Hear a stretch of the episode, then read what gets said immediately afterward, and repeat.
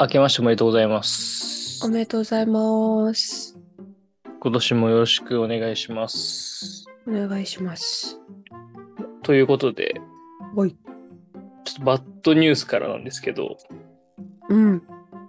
あの、阿佐ヶ谷にある本屋さん、書楽っていうところがありまして、おうそこって40年以上阿佐ヶ谷でやってる古き良き、なんか超地元密着の本屋へえ。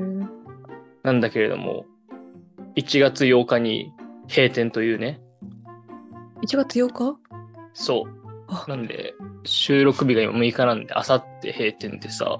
やば。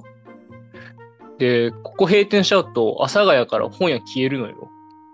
え、もう本当にないんですかそう。大変じゃん。やばくないうん。今、阿佐ヶ谷住んでないけど、1年目から3年目かな ?4 年目ぐらいまで阿佐ヶ谷に住んでたからさ、一番お世話になった本屋なんだけどさ、うん。この時代の流れうん。には逆らえず、悲しい。いまあ、アマゾンとかでね、買っちゃうよねっていうね。や、そうなんですよね。便利ですよね。ね本とか、まあ漫画は、漫画は買わ買わないかもしれないけど、どれぐらいな感じ割合で言うとネットで買うか本屋で買うかとかの。私、意外に本屋で買えますね。はいはい。我々そうだもんね。そう。なんか、あまりに重いやつとか、どうせ売るから安い中古のやつ、なんか中古でいいやみたいなやつだけあー Amazon で買うとか、そうそう、それぐらいから、8人ぐらいじゃないですか。それってさ、なんか、買う本が決まってることが多い。それとも本屋にフラッと目的もなく行ってとか、なんとなくこれ系の本ないかなっていう感じで、うん。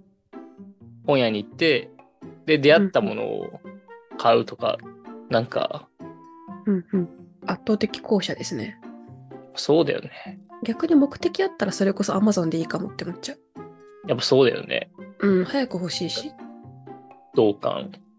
ね、あ、すごい歴史ある本屋さんだったんですね。そうでしょう。井伏正治や太宰治らにゆかりがある。えあ、文学の街からなくなるってことか。へー、ーああ、はいはい。なるほどね。いや、そうなのよ。でも本当に多分、阿佐ヶ谷に住んでる人は全員、一回は行ったことであるであろう。へーまあ、大きい、結構大きい本屋でもああるんだけど、うん、割としっかりしてますね。そう、駅前にあって、うんうん。どうしていくんですか、これから。いや、どうすんの、阿佐ヶ谷民と思ってさ。ね、え、隣駅とかにはあるある。ああー荻窪にも、高円寺にもあるね。じゃあ、大きいところを求めて、荻窪とかに行くのか、みんな仕事の、ね、インそうそうそう。東京駅とか新宿とかで買うのかね。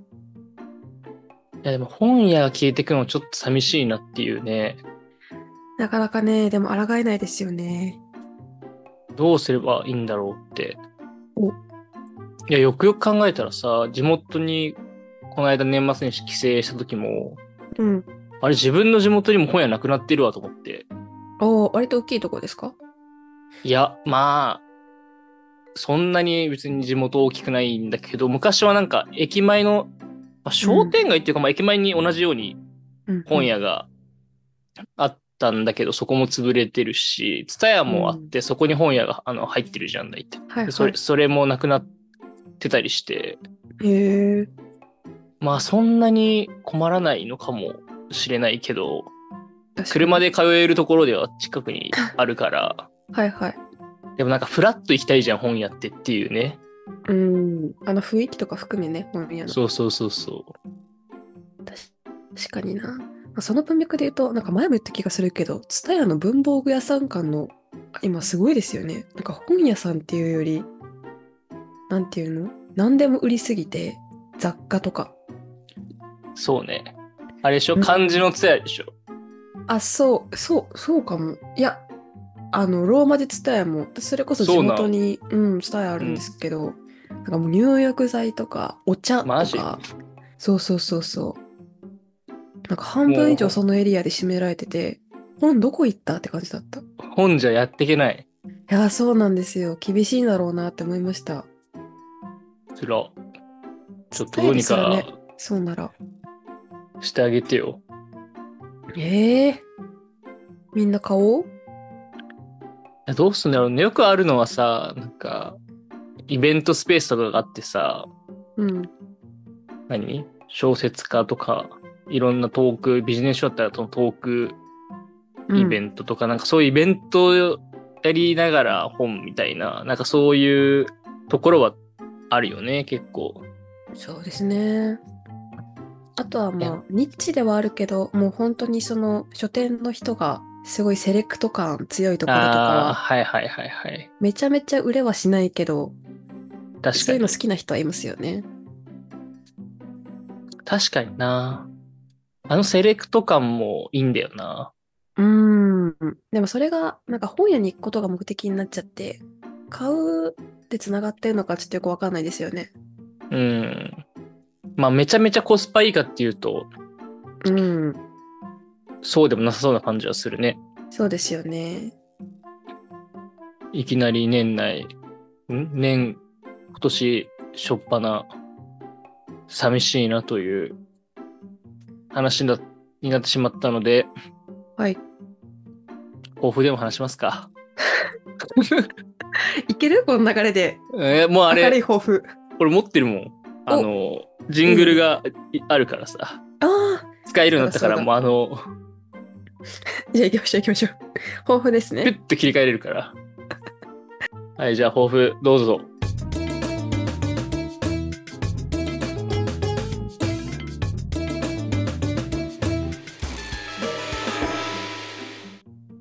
私、抱負、今年こそは海外旅行に行くが一つですね。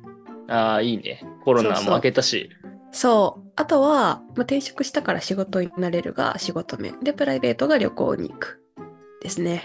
素晴らしい。うん。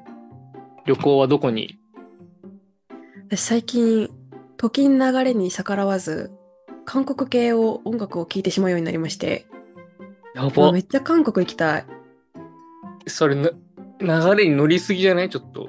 いや、身を任せようと思ったんですよ。世の中の流れに。これまだ聞けないもんね、やっぱり。何がいいのアーティストで言うと。アーティストで言うともう本当王道です。もうニュージーンズとかルセラフィムっていう、はいはいもうそこら辺しか私わかんないんですよ。わかんないけど、そこ二つだけがずっともう見てる。最高 TikTok とかで。うんもう可愛すぎる。テレビ番組とかうん。で見かけるよね。そうなんですよ。最近。そうそうそうそう。で、ルセラフィムの方は、なんかすごい、かっこいいイメージなのに、すごいお笑いに貪欲だから、好きってなっちゃう。えそう、まあそういう感じでね、まず今韓国に行きたいのと、あと、昔行ってずっと行けてなかった、あの、昔行ってからもう一回行きたいなって思ってるのがインドネシア、ー、えー、バリ島とか。そう、そこら辺ちょっと行きたいですね。あ、ヨーロッパ好きだぜみたいな感じだったけど、うん。まあ一旦、今はうんまあ、まずは身近から始めて慣れようかな。確かにな、韓国、そう。あ台湾とかね。あ台湾とか、やっぱ遠く行こうって思うと時間かかりますよね。飛行機とか休み確取かるのにが。確かに。そう。ちゃんと休まいないといけないしね。そうなんですよ。それ考えると、まず行くことを目的にするなら近場から行こうかなって感じです。まさかの韓国、K-POP に。はい、染まりつつある。きっかけは何だったのえ、もう TikTok です、TikTok。やっぱり良くないよね、TikTok。こんな流れでよくない。いや、俺最近良くないなと思ってんのが、はいはい。あの、親がさ、うん。もう今は旧ジャニーズもうジャニーズじゃないからあれだけど、とかが好きなんだけどさ、うん。その TikTok とかさ、もう永遠に見てるわけ。ああ、まあ、気持ちはわかります。見ちゃうじゃん。あれなんかやっぱアイドル系のやつっていろんな切り抜きとかさ、はい。無限ね、にバラエテあィる出てるやつとか、ちょっとしたあのライブの MC のうんうん。なんかかっこいい可愛らしいところとかさ、ファンサービスのとか、わかる。あれ良くないよ。まあ、永遠に時間食べますよね。ねうん。でもレコメンドが優秀すぎて1個いいねつけちゃうと全部それになります いや ね、ほんとね、そうそうなんだろうなつとけれ思なっいて。そうそうそうそうそうなんであすれよはね良くないなと思ったね。わかるまあいいんだけどさ、別にそれで楽しいし、お金もね、かからず。うんただ、本当にさ、時間溶けてくよなっていうね。うんエンタメとしてはねすごいいいんですけど理性が必要ですよねあれは理性心理性もそうだし、なんかあのさ、レコメンドが優秀だからとかさ、うんその、TikTok は特にすごいとかを知ってるとさ、ちょっと俯瞰してじゃないけど、引いてそういう風に見る。